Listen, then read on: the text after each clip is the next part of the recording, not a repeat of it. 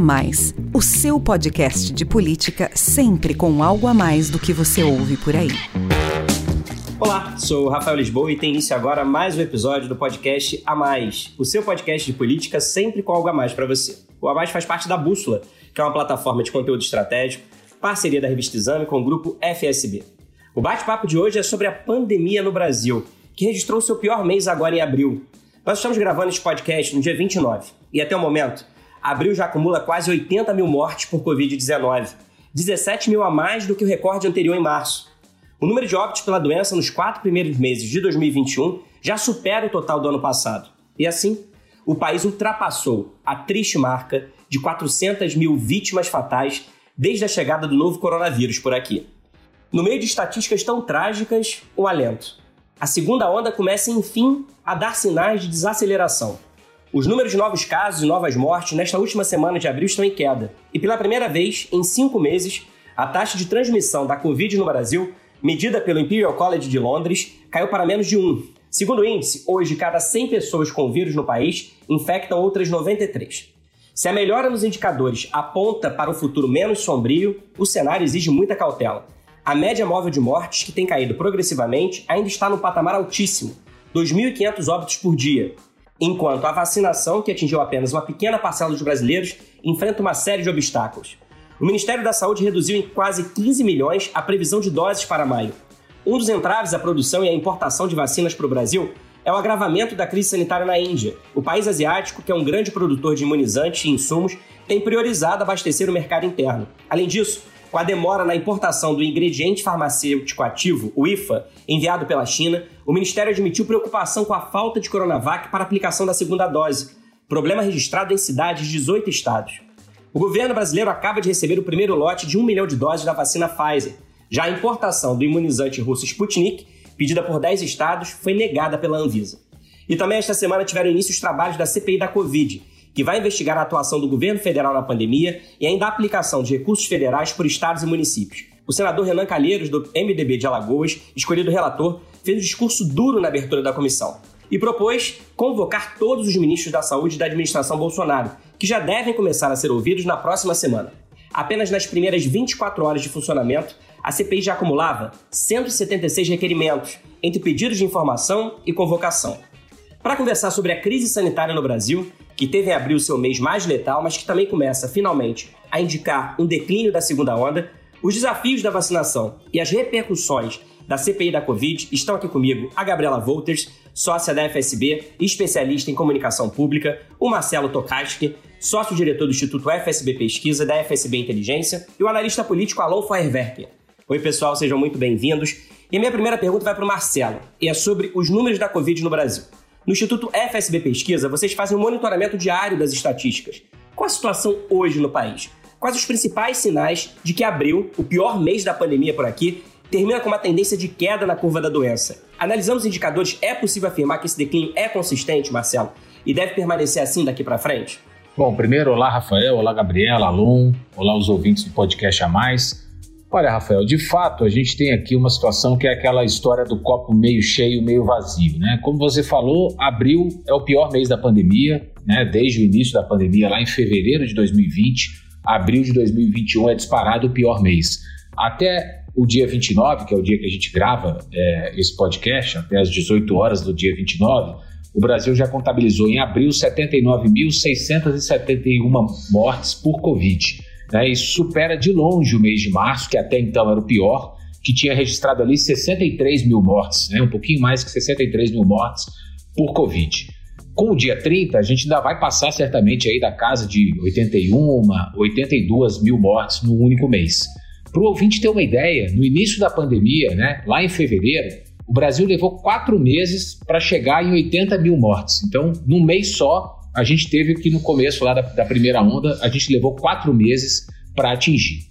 Em abril, a média móvel também atingiu seu pior patamar. Né? A gente costuma falar em recorde, mas recorde é uma palavra que é usada para um, uma gloriosidade esportiva, né? e aqui o recorde é bastante negativo, então eu prefiro usar às vezes pior patamar.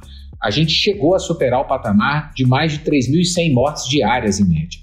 E abril também vai ficar marcado, como, como você falou, por termos atingido aí o assustador número de 400 mil mortes. A gente está falando aqui como se toda a população de uma cidade como Piracicaba, no interior do estado de São Paulo, ou Rio Branco, capital do Acre, a população inteira tivesse morrido em uma dessas duas cidades. Né? É um número que causa muito, é, é, muito assustador se a gente pensar que em pouco mais aí de um ano, né, cerca de 14 meses, a gente teve 400 mil mortes por uma doença nova que até então não fazia vítimas é, no mundo todo.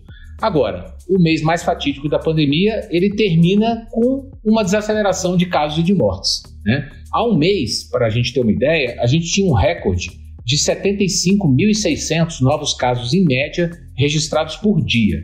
Abril está terminando agora com uma média que é bem inferior, cerca de 60 mil casos novos é, registrados por dia na última semana. É uma redução aí de quase 21%. O mesmo se deu ali com uma intensidade um pouquinho menor no número de óbitos. A pandemia chegou a fazer, em média por dia, no início de abril, 3.117 vítimas, e agora essa média está hoje, no dia 29, em 2.526. É um recuo de quase 20% é, desde o início do mês. A gente até teve um leve crescimento agora no, no dia 29, mas isso está muito associado ao feriado do dia 21, onde a gente deixa de ter o dia do feriado computado e passa a ter só dias é, normais, entre aspas, e essa média deu uma crescida, mas ainda assim a tendência é de baixa. Tá? E dá para a gente tirar duas conclusões aí desses números. Né? Sim, a pandemia está refluindo um pouco, o que é muito bom, e principalmente pela velocidade dessa queda. Né? O número de mortes, por exemplo, só nas últimas duas semanas ele recuou 15%. Na primeira onda, quando a gente atingiu o pico até então, né, a gente ficou três meses ao redor de mil mortes por dia. Né? A gente ficou um período muito longo. Agora, o que parece, a redução está bem mais acelerada.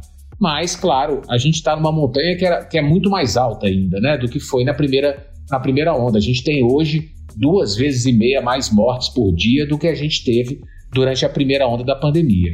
Agora, as projeções para as próximas semanas, com esse recuo de casos de óbitos, são de novas reduções, né? pelo menos por enquanto, no curto prazo, essa parece ser a tendência. A gente tem visto uma melhora de maneira generalizada no país como um todo, nesse finalzinho aí do mês de abril, que é um mês que vai ficar marcado como o pior mês da pandemia. Gabriela, com a queda no número de casos destacada aí pelo Marcelo, a tendência é diminuir também a pressão sobre o sistema de saúde. Em março e abril, nós assistimos à superlotação das unidades de saúde em praticamente todas as regiões do país, com filas gigantescas de pacientes à espera de vaga, tanto na rede pública quanto privada. Hospitais do governo e também particulares alertavam para o risco de falta de insumos, equipamentos e oxigênio para atender os doentes. Como é que está a situação hoje? Olha, a, pela primeira vez desde a primeira semana de março, né, a taxa de ocupação dos leitos de UTI no estado de São Paulo, que é o estado que sempre está aí é, é, em primeiro, é, tanto nos casos como é, nas mortes de Covid, ele ficou abaixo de 80%, né? Na quarta-feira, é, é, ontem, ele bateu 79,8%. Se você pegar dia 24 de março, que é um pouco mais de um mês, ele tinha batido o recorde de 92,3% de ocupação dos leitos do TI. Então, melhorou? Melhorou, mas dentro ainda de um quadro bastante grave. Se São Paulo está melhor, a gente tem pelo menos 16 capitais atualmente com lotação de leitos públicos de UTI acima de 90%. Então a gente está melhor dentro de um, de, um, de um patamar altíssimo, né? As maiores taxas elas estão é, é de ocupação de leitos de UTI, elas estão concentradas aí em Campo Grande, Aracaju, Recife, Fortaleza e Rio de Janeiro. E aí, é, é, é, desde o início que a gente começou a falar, que há mais de um ano, um ano e meio aí sobre a pandemia, a gente sempre falava que o que estava tentando se evitar é o colapso aí do sistema de saúde. E aí, nessas últimas semanas, a gente chegou muito perto disso. Em alguns lugares, a gente chegou nesse, nesse patamar, né? E aí, o que, que a gente viu? Exatamente o que sempre se tentou evitar, que é a tragédia de muitas pessoas terem morrido sem nem ter conseguido acesso ao hospital, né? Então, não é que você foi internado e, por causa da gravidade da doença, você acabou falecendo, houve um caso de morte, né? Não, você não conseguiu chegar, né? Aumentou muito, por exemplo, o número de mortes em casa. Então, é, é o que eu estou falando é o seguinte: tá melhor, mas não dá é, de jeito nenhum para falar em algum patamar de tranquilidade. A gente vai ter que ainda esperar. Né, a gente já viu outras ondas é, diminuírem. O Marcelo Tokarski está correto. Dessa vez a queda está muito maior, mais rápida do que das outras, mas a gente vai ter que esperar um, um tempinho ainda para poder é, ver realmente um quadro estável é, melhorado. Alon, eu quero conversar com você sobre as implicações políticas dos números da Covid no Brasil. Esta semana teve início o trabalho da CPI, que vai investigar a condução federal da pandemia. Você disse aqui na semana passada no nosso podcast que nenhuma CPI é boa para qualquer que seja o governo e a estratégia dele deve ser sempre minimizar os riscos e tentar jogar pelo empate. Analisando então os primeiros movimentos da comissão até agora, qual é a sua avaliação? Eu quero saber sua opinião tanto em relação ao comportamento dos parlamentares quanto do governo.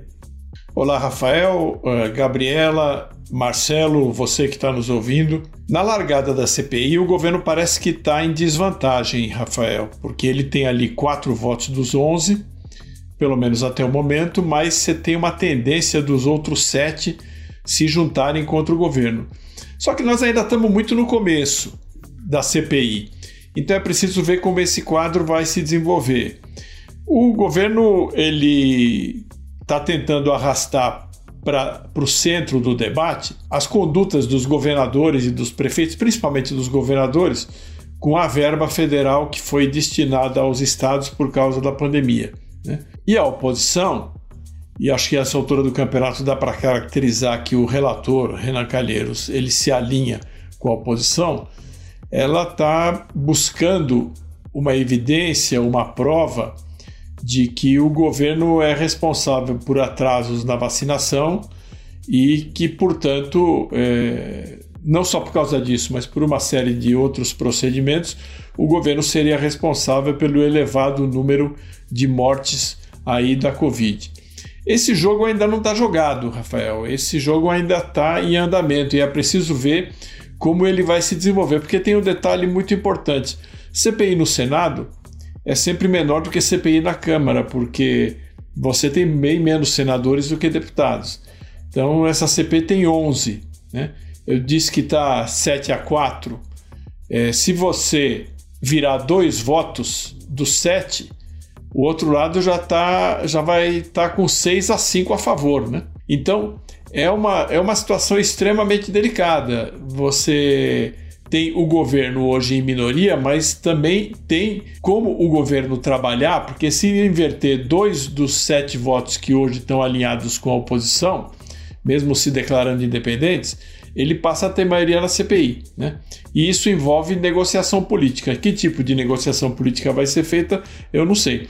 Mas certamente a gente pode ter certeza, isso aí nós vamos ver ao longo dos trabalhos da CPI, que vai haver essa negociação política. Agora, claro que se você tiver um depoimento que traga é, novidades bombásticas é, contra o governo e o governo não conseguir se defender desse depoimento, vamos dizer, o depoimento do ex-ministro Mandetta ou do ex-ministro Tais, né? Claro que a situação do governo se complica. Por outro lado, se o governo consegue responder de uma maneira organizada e articulada às questões colocadas pela, pelos ex-ministros que provavelmente vão falar mal do governo, né? vão falar mal do presidente da República, eles, eles vão ter que explicar por que, que eles saíram, né? Porque um foi demitido, que foi o Mandetta, mas na verdade ele forçou a própria de demissão. E o outro pediu demissão, que foi o Taish. Né? Então eles vão ter que dizer: olha, eu saí porque o presidente, sei lá, queria que eu mandasse as pessoas tomar cloroquina. Né? Então ele vai ter de, de, de, de, comprovar isso. Agora, mesmo não comprovando, isso vai ser um fato político. É preciso saber como é que o governo vai reagir a esses fatos políticos criados pela CPI. Então, uma outra coisa que a gente tem de acompanhar é como, ao longo dos trabalhos da CPI, o governo e a oposição vão conseguir estruturar os seus argumentos e rebater os fatos políticos, uns rebaterem os fatos políticos que os outros vão trazer para o âmbito da CPI. Agora eu quero falar com vocês sobre as vacinas, que continuam sendo a principal arma para proteger a população da Covid-19, mas ainda estão longe de atingir a maioria da população brasileira. Inclusive, a vacinação vai ser um dos temas aí debatidos pela CPI da Covid. A gente vai começar o mês de maio com cerca de apenas 15% dos brasileiros tendo recebido a primeira dose da vacina. O índice de quem recebeu as duas doses não chega a 7%. E um levantamento do Instituto FSB Pesquisa acabou de medir a expectativa dos brasileiros em relação à imunização. E aí, Marcelo, eu quero saber então de você, quando que a população acredita que conseguirá ser vacinada, segundo o levantamento de vocês? Então, Rafael, a gente acabou de fazer uma pesquisa, como você falou, para a Confederação Nacional da Indústria, É, e os dados que a CNI divulgou mostram que 83% dos brasileiros estão achando lento o ritmo da vacinação contra a Covid, sendo que esses 83% são formados aí por 23% que acham que o ritmo é um pouco lento e 60%, mais da metade da população, que acha que o ritmo é muito lento, né? E essa percepção das pessoas sobre o ritmo da campanha de vacinação contra a Covid leva a uma certa descrença. Hoje, um de cada três brasileiros, até um pouquinho mais, né, um pouco mais de um terço, da 35% da população, não tem nenhuma esperança de ser vacinada ainda esse ano. São 21% das pessoas que acreditam que só vão receber a vacina em 2022 e outros 14% que sequer arriscam quando que elas acreditam que seriam imunizadas. A gente tem ainda, né, compondo o restante, a gente tem 27% das pessoas que acham que ainda vão ser vacinadas até o final de junho, até o final do primeiro semestre desse ano, e outros 37% que acham que vão receber a vacina no segundo semestre de 2021. Agora, tem um outro dado interessante na minha visão que a pesquisa do Instituto FSB revela, né, que isso eu acho que isso vai começar a mexer um pouco com a percepção dos brasileiros. Apesar de hoje as pessoas reclamarem da lentidão da campanha de vacinação, da campanha de imunização, uma boa parte da população já começa a conviver com a vacina. É, por que, que eu estou dizendo isso? A gente sabe hoje né, que a maioria das pessoas conhece alguém, um colega, um amigo de trabalho, um familiar, mesmo distante, ou um parente mais próximo que faleceu de Covid. Né? Essas 400 mil mortes hoje, elas começam a ter nome para as pessoas de maneira geral, e as pessoas estão com muito medo da pandemia por conta disso. Mas a gente já tem hoje 44% da população brasileira que vive num domicílio, né, num, num lar, onde pelo menos uma pessoa, seja ela própria, seja o pai, seja a mãe, seja um tio que vive junto, já recebeu a primeira dose da vacina. Ou seja, em 44% das famílias brasileiras, alguém já começou a ser beneficiado pela campanha de imunização. Ainda que de maneira parcial, mas as pessoas começam a viver essa experiência da vacina, né? E isso certamente vai mexer com essa questão do otimismo. Eu, eu, eu acredito, eu projeto que à medida que esse percentual for aumentando, a expectativa das pessoas em relação à vacinação deve melhorar, né, porque elas estão vendo a vacinação chegar mais perto delas próprias e isso deve, de alguma maneira, trazer um pouco mais de esperança aí em relação à questão da campanha de vacinação. Alon, os números trazidos aí pelo Marcelo mostram que a maioria da população considera lenta a vacinação aqui no Brasil e a gente entende essa descrença, né? As previsões do Ministério da Saúde para a imunização estão sendo revistas constantemente, seja porque a Anvisa ainda não aprovou o uso de algumas vacinas, como a russa Sputnik e a indiana Covaxin, seja porque o Brasil enfrenta dificuldades de fornecimento de imunizantes e insumos da Índia e da China. Na sua opinião, como superar os obstáculos e fazer a vacinação avançar no país? E quais as lições para o Brasil de países cuja vacinação está bem mais acelerada? Rafael, a lição principal é que o país tem que ter uma coisa que chama segurança vacinal. É, eu vou fazer um paralelo com um conceito muito, muito bem consolidado que é o da segurança alimentar. Né? Esse conceito da segurança alimentar diz o seguinte: o país tem que ter a garantia de que vai ter a comida para alimentar a população que mora nele. Né? E a gente está percebendo que a ideia de que as cadeias é, globais é, de valor, é, a globalização, o livre comércio, a livre circulação de mercadorias vão garantir a felicidade das pessoas, isso pode funcionar em, de, em determinadas circunstâncias, mas numa época de pandemia o que a gente tem notado é o protecionismo, é o nacionalismo. São os países que fabricam vacinas ou que têm maior poder econômico e político, reservando as vacinas para sua própria população. Então, o principal fator, na minha opinião, do atraso na vacinação pelo mundo é o fato de que alguns países estão concentrando as vacinas é, para serem aplicadas na população deles mesmos. Se você olhar o Brasil dos países que não produz uma vacina própria, talvez seja o país que mais vacinou em, em termos absolutos até hoje. O, os únicos países que vacinaram bem até hoje, é, uma porcentagem é, razoável da população, são Estados Unidos, o Reino Unido e Israel. Eu posso ter esquecido um, um ou outro pequeno país, Aliás, Israel é um país pequeno, né? mas eu estou falando aqui porque tem sido usado como exemplo de um lugar onde a vacinação vai bem. Mas é basicamente Estados Unidos e Reino Unido. E você tem China também, que já passou dos 200 milhões de vacinados, mas no caso da, da China, que tem uma população de 1 bi 400, isso ainda é uma proporção relativamente pequena. E você tem a tragédia da Índia, que é um país que tem vacina, fabrica vacina, mas por diversas circunstâncias está enfrentando uma onda é, de Covid-19 causada é, por uma variante é, surgida inicialmente lá na própria Índia, que está sendo muito complicado. Então, a primeira lição que nós temos que tirar é o seguinte: nós temos que ter segurança vacinal, nós temos que produzir a nossa própria vacina. Né? Então, é muito boa, por exemplo, a iniciativa aí do Instituto Butantan, que está fabricando, começando a fabricar aí a Butanvac, né?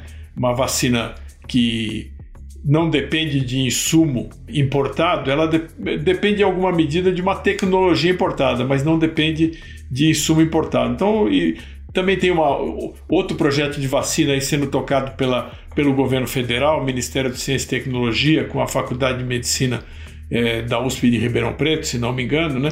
Então a gente tem que apostar nisso. Agora, se você me perguntar, a, a vacinação está lenta, eu acho que qualquer pesquisa que se fizer na população, enquanto a maioria das pessoas não tiver vacinada, o resultado vai dar que a população acha que a vacinação está lenta, porque com, com razão as pessoas querem estar vacinadas. E isso, de fato, é um direito. E o governo vai necessariamente ter de explicar na CPI, como já tem a necessidade de explicar junto à opinião pública, é, se alguma ação governamental colaborou para o atraso da chegada das vacinas no Brasil. Isso é uma, é uma questão que vai ser certamente debatida na CPI, especialmente em relação à vacina da Pfizer. Gabriela, a, a gente está falando aqui sobre os desafios do governo em prover imunizantes no ritmo mais acelerado para a população. O Alon falou aí sobre essa questão da segurança vacinal, mas tem também o papel do cidadão, né, que é fundamental na campanha de vacinação contra a Covid-19. É preciso ficar atento ao calendário e tomar as duas doses pelo menos um milhão e meio de pessoas não apareceram para a segunda dose da vacina, o que tem levado os municípios a promoverem mutirões atrás desses fujões. Eu gostaria que você explicasse, Gabriela, por que é importante completar a cobertura vacinal dentro do intervalo recomendado, o que, que dizem os especialistas? Olha, não tomar a segunda dose é como se interromper um tratamento no meio, sendo que no caso da vacina não, não chega a ser tratamento, né? Você impedir a ação do vírus. Você sabe uma pessoa, por exemplo, que interrompe um tratamento de antibiótico, por exemplo, antes do ciclo do remédio, é mais ou menos a mesma coisa. Se você não toma a segunda dose, o corpo não recebe toda a proteção que deveria receber e a proteção que ele recebe dura menos tempo. A aplicação parcial aí, se você só toma só uma dose, ela também tem uma coisa que é, é, eu ouço falar pouco, né? Mas, é, mas que os especialistas tocam muito nessa, do, nessa tese, que é você pode favorecer versões mais resistentes do coronavírus. Qual que é a lógica, né? Uma suposta variante mais potente do vírus poderia não resistir em um corpo que recebeu duas doses, mas se proliferar em outro que só tomou uma. Então, assim, tem que tomar as, tem que tomar as duas doses, né? É lógico que a gente tem duas questões no Brasil que eu acho. Primeiro, que está faltando, né? A gente sabe que vários municípios não estão conseguindo aplicar a segunda dose da Coronavac, porque a gente está agora num período que simplesmente ela está escassa. Às vezes a pessoa quer até tomar, mas não está encontrando. E uma outra questão que eu acho que está faltando, uma das coisas principais é que o Brasil é famoso nas campanhas de vacinação, que é a propaganda, né? Você chamar as pessoas para fazer isso, mais uma vez, está regionalizado, está municipalizado, isso deveria ser uma ação é, nacional. Mas só então para frisar aqui, né? A gente tem principalmente duas vacinas atualmente no Brasil, né? Praticamente duas vacinas e tal. Se você tomou a Coronavac, a primeira dose, você tem que tomar a segunda dose de 14 a 28 dias. E se você tiver tomado a AstraZeneca, você tem que tomar três meses depois. Então, tá faltando, se não tá encontrando a Coronavac, vamos esperar. Agora, apareceu, vai lá e toma, porque é importante. Uma só não é a mesma coisa do que duas doses. Marcelo, as vacinas são importantes, né? A Gabriela falou aí, para reduzir as mortes mas elas não garantem necessariamente o controle da pandemia, né? Embora o mundo tenha superado a marca de um bilhão de doses de vacinas aplicadas, ainda há preocupação de autoridades sanitárias e pesquisadores com o crescimento do número de casos de Covid-19, mesmo em nações em países que avançaram rapidamente na imunização. A Organização Mundial da Saúde teme que essa situação permite o surgimento de novas variantes mais agressivas do vírus. Conta pra gente então exemplos de países que têm apresentado um número menor de mortes, dada a eficácia da vacinação, mas que veem o crescimento nos casos, mesmo que menos graves. A gente pode chamar isso de uma terceira onda nesses locais? Olha, Rafael, é preciso a gente olhar caso a caso. Né? Hoje, o país que tem o contágio mais acelerado é a Índia. Né? A Índia tem vivido aí, registrou quase 400 mil novos casos no único dia. Claro que é um país aí de mais de um bilhão de habitantes, mas ainda assim é um país que está preocupando muito o mundo, principalmente por conta da, da questão das novas variantes. A Índia, por exemplo, ela já aplicou 11 doses de vacina para cada grupo de 100 habitantes. Isso está bem abaixo, por exemplo, do índice brasileiro, que é de 19 doses, e do índice americano, que está girando aí ao redor de 70, para usar um, um, exemplo que o Alon colocou aí dos Estados Unidos, que é um dos países que mais avançou na campanha de vacinação. Agora, a gente tem casos de países, eu vou citar aqui quatro deles: Alemanha, Canadá, Uruguai e Chile, onde a gente tem um número expressivo de pessoas vacinadas, pelo menos 20% da população nesse país, chegando a 40% aí no caso do Chile, por exemplo, e são países onde o contágio já voltou a acelerar. Né? Esses países têm, em média, 35% mais casos do que eles tinham um mês atrás. No caso do Uruguai, por exemplo, para falar especificamente de um vizinho nosso aqui, o Uruguai já vacinou 30% da população e o número de infecções cresceu 150% no último mês. Então, é, é, é um, essa é uma informação que preocupa, né? Os primeiros estudos que têm saído, eles mostram que as vacinas elas têm conseguido reduzir drasticamente aí o número de óbitos e também de pacientes que ficam em estado grave, que por isso precisam ser internados. Né? Mesmo no Chile, onde os casos cresceram aí 35%, apesar do avanço da vacinação, a média móvel de mortes diárias, segundo o governo chileno, caiu 80%. Então, a vacina tem um papel fundamental, ela tem reduzido mortes, ela tem reduzido casos graves da doença, mas aparentemente ela não consegue garantir é, a redução sozinha ela né, não consegue garantir a redução do contágio. Como você disse, a própria OMS vem alertando para isso, né? A importância das vacinas, mas que sozinhas elas não vão conseguir resolver a questão da pandemia. A gente ainda vai viver por muito tempo com essa necessidade de cuidados de higiene, lavar as mãos, usar álcool gel e principalmente a gente usar máscaras e manter aí a questão do distanciamento social. Agora, você me perguntou sobre a questão da terceira onda. É difícil cravar com certeza, mas eu arriscaria dizer a terceira onda ela vai ser um fenômeno comum em muitos países. Foi assim em outras doenças, como a gripe espanhola, no começo ali do, dos anos 1900, mas é, e tem sido assim também na pandemia de Covid. A gente vê uma onda, o controle aumenta, as pessoas se cuidam mais, os governos decretam medidas restritivas ou lockdowns em alguns casos e o contágio desacelera. Aí as medidas são afrouxadas, as pessoas se sentem um pouco mais seguras, saem para a rua e o contágio volta a acelerar. Esse é o comportamento do vírus, a gente vai, vai ter que conviver com eles. Agora, de qualquer maneira, a boa notícia, na minha, na minha opinião, é que a terceira onda, se ela vier e depois se a gente acabar tendo uma quarta onda, a tendência é que, sejam ondas muito menos mortais do que foram a primeira e principalmente a segunda onda, né? porque a vacina está fazendo com que o, o, organismo das pessoas vacinadas, se ela, é, elas não ficam 100% blindadas do contágio, elas ficam mais resistentes e têm uma, uma, uma um período ali de, de, de, contaminação muito mais tranquilo é, em relação à pessoa que não, foi, que não foi vacinada ainda. E essa tendência, né, enfim, se ela fosse confirmar, se ela se confirmar, já vai ser uma vitória enorme né, para o Brasil, para a humanidade de maneira geral, porque a gente não tem uma perspectiva de se livrar por completo é, do vírus. O, vírus. o coronavírus tem um comportamento parecido com o vírus da gripe, já se discute né, o desenvolvimento de novas vacinas, já se discute a necessidade da gente ter que se vacinar com alguma frequência, mas só o fato da mortalidade ser muito menor do que tem sido já é um ganho aí é, imensurável aí para a humanidade de maneira geral. E assim chegamos ao fim de mais um episódio do podcast A Mais. Nessa guerra contra a Covid-19, que ainda está longe do fim, é fundamental que todos sigam os cuidados de sempre: uso da máscara, limpeza das mãos e distanciamento social. Muito obrigado, Alon, Gabriela e Marcelo. E muito obrigado também a você que nos acompanhou até agora. Lembre-se de se proteger contra o coronavírus, por você, por quem você ama e por todos nós. Até semana que vem. Tchau!